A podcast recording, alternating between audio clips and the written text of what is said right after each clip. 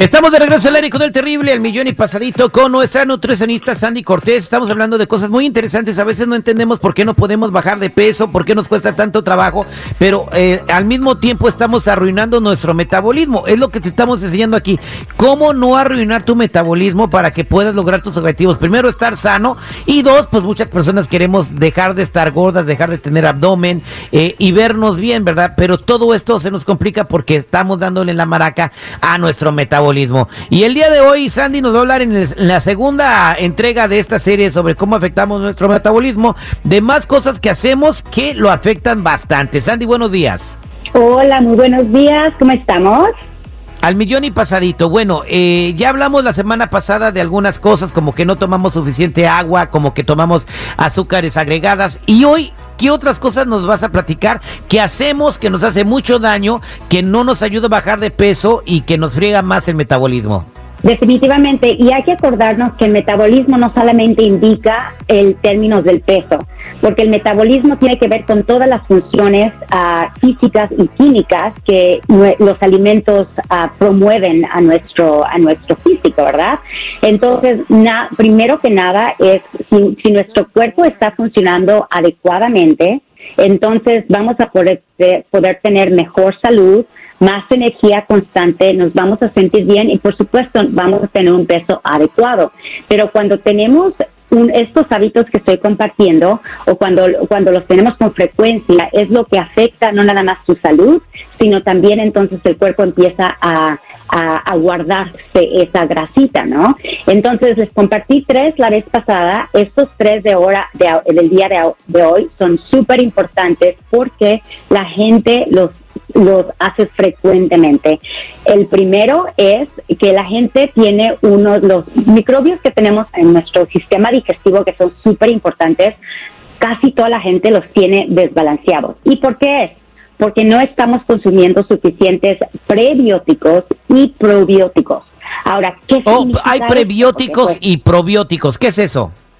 Sí, muy buena pregunta. Son los prebióticos, son los que alimentan a nuestros eh, organismos en el sistema digestivo y estos llegan de las plantas, de las plantas que están crudas, de todo tipo de vegetal, todo tipo de grano, de todo tipo de legumbre, vamos a decir. Estos afectan positivamente, están, como vamos a decir, eh, dándole de comer a nuestros organismos chiquitos. ¿Y sabías que tenemos mm, trillones, como más de las estrellas en términos de organismos en nuestro sistema digestivo? Se llama el, el microbiome en inglés pero estos afectan nuestra digestión, afectan las hormonas, afectan cómo nuestras enzimas están funcionando, afectan todo. Entonces, si no estamos consumiendo suficiente uh, alimentos que promueven de planta o que llegan de planta, especialmente verduras crudas, entonces no vamos a tener suficiente eh, comidita para estos organismos.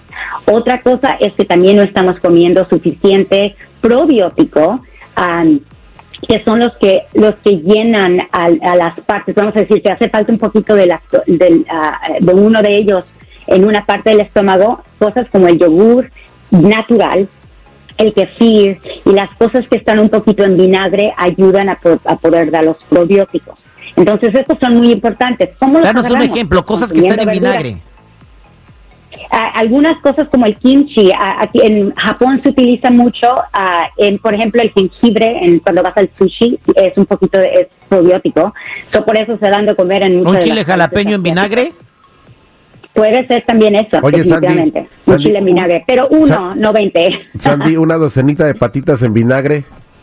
No, eso ya es diferente, oh, pues porque ya le estamos poniendo cosa de animal. Oh, pues. Tiene que ser no vegetal. Oh, vegetal. Pero si es un, un puerco vegetariano. No, tampoco. Oh. Porque estás comiendo la del puerco, imagínate. Todos los puercos son vegetarianos, seguridad. No comen, no, no hay puerco que coma puerco. Quería que cayera Sandy, hombre, que me diera luz verde. Cama, no, aviéntale un plato de caretas a un puerco a ver si no se lo come, güey. Oye, y por último, Sandy, ¿qué es otra cosa que hacemos que friega nuestro metabolismo?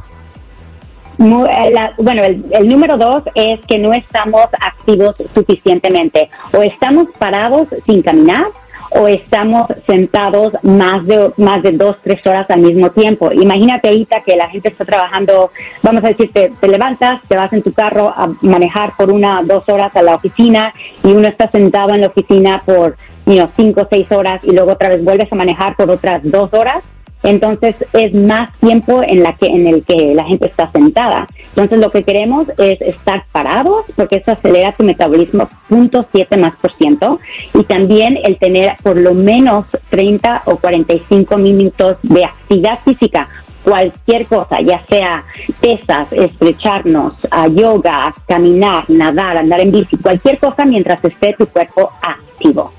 Oye, ¿tú cuando comes, comes parada? No, pues no, uno cuando come necesita estar sentado, pero muy importante esto que me estás preguntando porque eh, eh, uno tiene que tener una postura eh, no, no agachada, sino una postura bien. En el puesto de tacos comes parado, güey, por eso caben como 20, no manches. Tú comes pues parado. Bueno. ¿Qué pasó, güey? Oye, y por último, fíjense, mucha gente hace esto, llega cansada del trabajo, incluyendo su servilleta, y agarran unas siestecitas. Sandy, yo me levanto a las 2 de la mañana para empezar el programa y manejo en mi commute, regreso agotadísimo y me duermo. Eso es malo. No, y eso es el tercer punto, el, los hábitos de dormir. Cuando uno está durmiendo a las horas incorrectas o no estamos durmiendo y descansando lo suficiente, también eso afecta mucho tu metabolismo porque afecta, por supuesto, las hormonas, las hormonas que que van a que van a decirte si tienes hambre, si no tienes hambre, que se te antoja, que no se te antoja.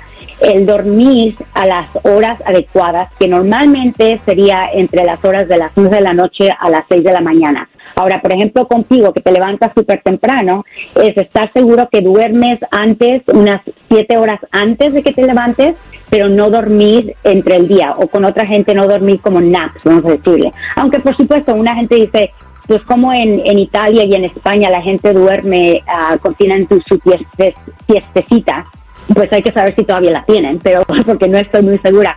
Pero, pero las fiestas o los naps, si son más de 20 minutos durante el día, no es adecuado para nuestro cuerpo.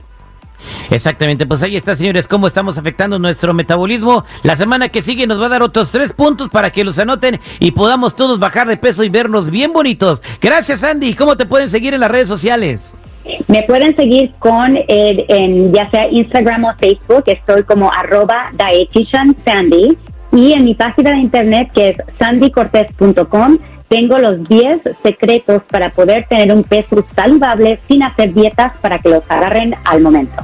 Muchas gracias, muchas gracias Sandy.